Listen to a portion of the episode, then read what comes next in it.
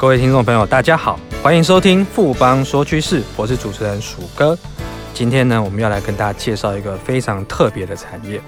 又有人说呢，材料原料。大概就是所谓的一个工业之母，因为很多国家可能有技术，但是问题是没有材料的话，你可能什么事情都办不成。那我们今天来提到这个东西是未来十大潜力材料当中的，应该算是第一名了，就是所谓的碳纤维复合材料。我们今天特别荣幸邀请到富邦投顾的资深协理翁武胜 Vincent，Hello，Vincent，你好，薯哥好，各位听众朋友大家好。明生可不可以跟大家谈一下，说我们今天为什么要特别来谈这个所谓的材料的最重要的碳纤维复合材料这一块？呃，鼠哥刚刚其实有提到了哈，其实整个材料科技的发展，在现在的整个产业趋势跟国家发展上面，其实扮演的角色是越来越重要的哈。那工研院在去年就有有一个专题报告，叫做《未来趋势下的十大潜力材料》。那碳纤维就是刚刚鼠哥所说的，它就是名列第一名的一个材料。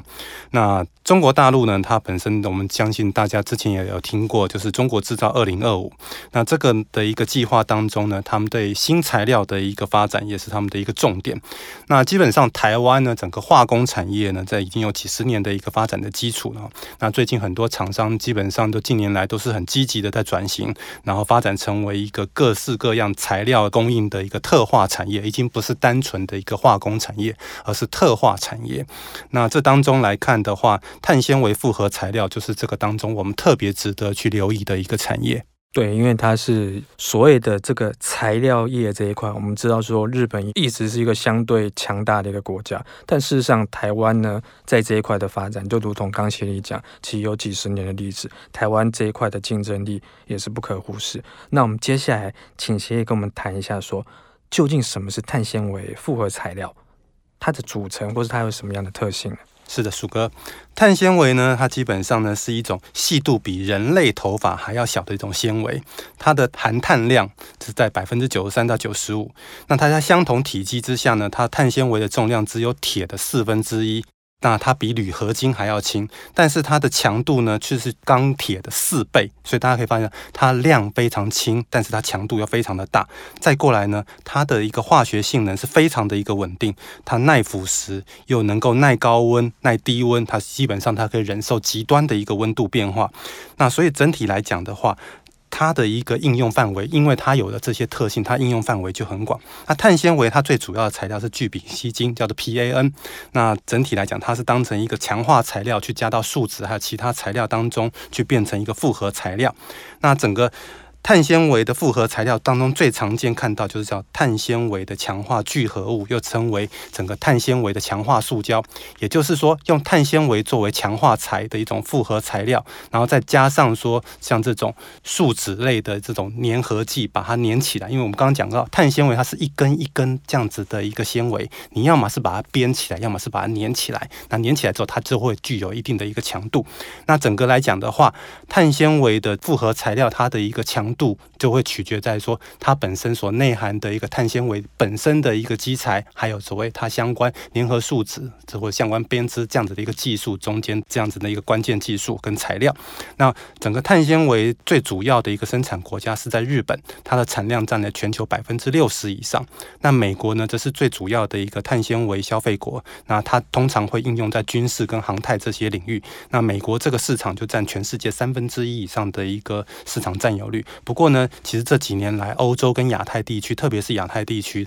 的一个市场，也是快速的一个成长。因为它不但是应用在军事跟航太这个方面的领域，它还可以应用在运用器材、体育用品，还有建筑工程的那种结构的一个材料。甚至像说我们那种工业用的那种防护性服装，都可以用碳纤维来做加强。那所以整个碳纤维强化聚合物呢，复合材料，它的整个消费量在这几年来是大幅度增加。那根据调查来看的话，就是在二零一六年，全球碳纤维复合材料它的一个市场规模大概是一百五十三亿美元。那预估到了二零二四年，它将会倍增到三百二十二亿美元。这个中间的年复合成长率高达百分之十一点二，事实上是成长非常快速。的相当的高哈，大概是八年的时间的话，整个产值可以成长一倍。那 Vincent，因为大家一般对于来讲，就是碳纤维这个东西，大家可能想到说可能是航太产业，可能比较能够理解。但实际上呢，它方面是非常的广泛。它在我们日常生活当中，其实有很多产品是我们已经可以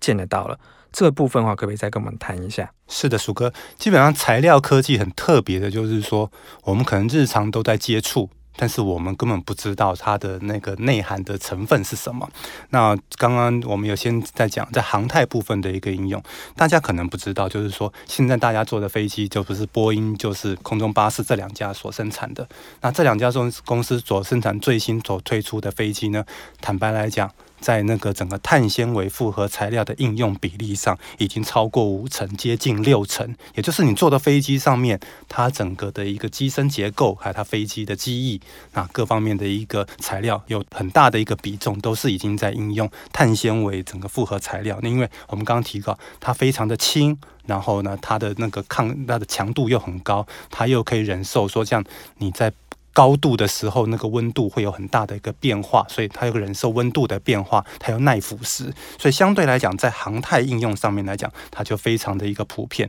那最近呢，它也在积极在导入在哪边的应用呢？在储能产业，像是我们知道，像在美国有所页岩气，那页岩气的这种运输槽，还有像绿能那个风力发电的那个，大家可以看到风力发电机的那个叶片，那个叶片也都是用碳纤维复合材料所做的。那包含说，我现在很多汽车它们要推燃料电池，那燃料电池里面的一些零组件，它这个部分，因为它要忍受温度，还要那种。酸碱的这个腐蚀度，它都要能够承受，所以碳纤维复合材料在整个绿能储能产业这个部分也扮演很重要的角色。那我们一般最常见到，比如说大家去买羽球拍、去买网球拍，甚至去买高尔夫球杆，那这个当中有很多都是会应用到碳纤维复合材料。那像是有人去钓鱼啊，或自行车这个部分也都有，所以台湾的厂商在这个部分已经有很多的厂商都在做投入了。那另外一个在汽车产业部分。因为大家可以想一想，飞机都可以用，汽车当然一定可以用。那汽车在这边如果可以引用，现在开始导入碳纤维这种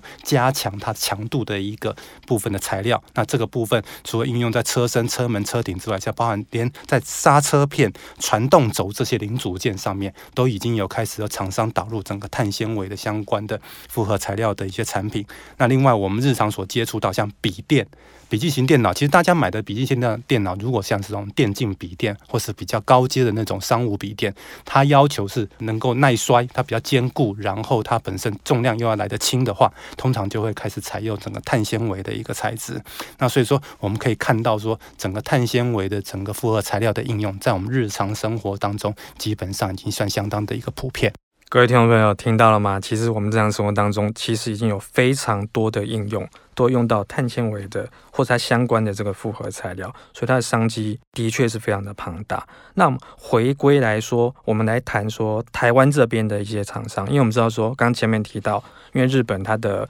整个 market share 就所谓的市占就已经五六十趴，就是全球算是独霸。但是台湾这一块的话，其实有相当的一个竞争力。这部分的话，可不可以请谢来帮我们介绍一下？是的，我们刚刚提过，因为整个台湾的化工产业、石化产业发展了几十年。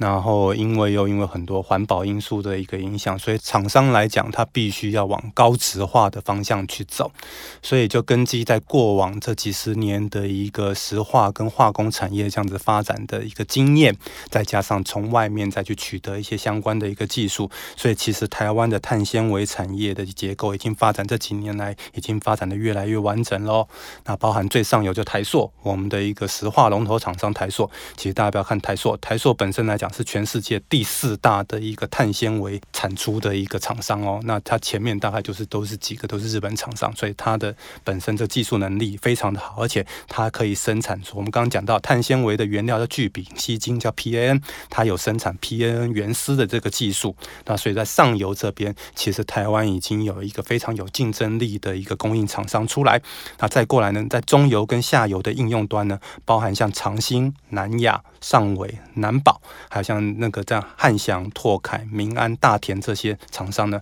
整个来讲，从上中下游，基本上台湾的一个碳纤维产业链已经慢慢变得越来越完整了。那如果我们从个别公司来看的话，像汉翔跟拓凯在航太的碳纤维复合材料上面就有很突出的一个表现。那他们在不管是提供跟波音跟空巴是一些相关的，不管是在机身机翼，甚至像这机舱内座椅这边相关的一些材料的。提供这两家公司都有出货的这样的一个时机。那再过来上尾，我们刚提到。碳纤维材料，它本身在风电的发电机的那个叶片上面来讲的话，有很大的一个应用比例。那上尾呢，也有这方面的技术，而且它跟大陆的风电业者合作，它也推出了碳纤维复合材料这样子叶片的这样子的一个材料。那南宝，南宝呢，它因为我们大家听到南宝就知道南宝树脂，和南宝它基本上就是经由它多年的这合成树脂的一个经验，它也推出了热固性的这种碳纤纤维复合材料，那用比较。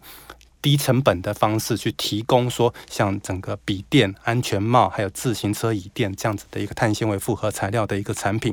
那再过来的话，我们有发现说，生产整个碳纤维的整个纤维的过程当中，基本上最关键的一个系统叫做超高温的一个石墨化炉系列。那这个系统本身来讲，它就是把整个碳要去提炼出来，因为我们刚刚讲到碳纤维它的纯度要九十三到九十五 percent 这样子的一个高纯度，我们怎么样把这个高纯度提出来？它基本上就是我们要把碳把变成石墨化。那只是它这个处理的温度高达摄氏一千六百度到摄氏两千五百度这样子高温。那目前全世界可以生产这样石墨化炉在整个碳纤维制成的公司，大概就是美国的 Harper，然后日本的 Izumi，还有德国的 Despatch 这几家公司哦。那所以说，整个来讲，今天不是说，哎，我要生产碳纤维了，那我就盖一条产线，就马上就可以，没有哦，你可能。通常就是你要盖一个碳纤维的这样生产的一个产线，你是必须是一般其他制成产线的时间，你要花两到三倍的一个时间，而且是不是你下定马上就有，你要排队，而且要排一阵子哈。所以说，我想这样子的一个状况也造成说整个碳纤维的产业变成一个寡占的一个格局。那对于现有领先者当然就很好啦，可是后进的台湾业者怎么办呢？所幸在台湾业者这样有一家在新贵挂牌的永鸿先进公司，它跟工研院都有合作，那。它也本身有一个技术叫做微微波的超高温石墨化技术，所以它能够降低中高模的碳纤维的加工成本，而且它可以提供整个产线的一个半自动化设备跟整个 Tanky 的一个制程。所以那这些整体来讲的话，就使得整个台湾的碳纤维产业发展呢，那找到一些突破口，不从上游的原料、中游的制程到下游的应用，就变成连起来了。所以这些公司呢，都值得我们听众特别的做一个留意。谢谢编审今天带来这么精彩的内容，谢谢，谢谢大家。我想经过今天的节目呢，各位听众朋友对于所谓的碳纤维，还有它的碳纤维复合材料，应该都有更清楚的认识了。富邦说趋势，我是鼠哥，我们下周见。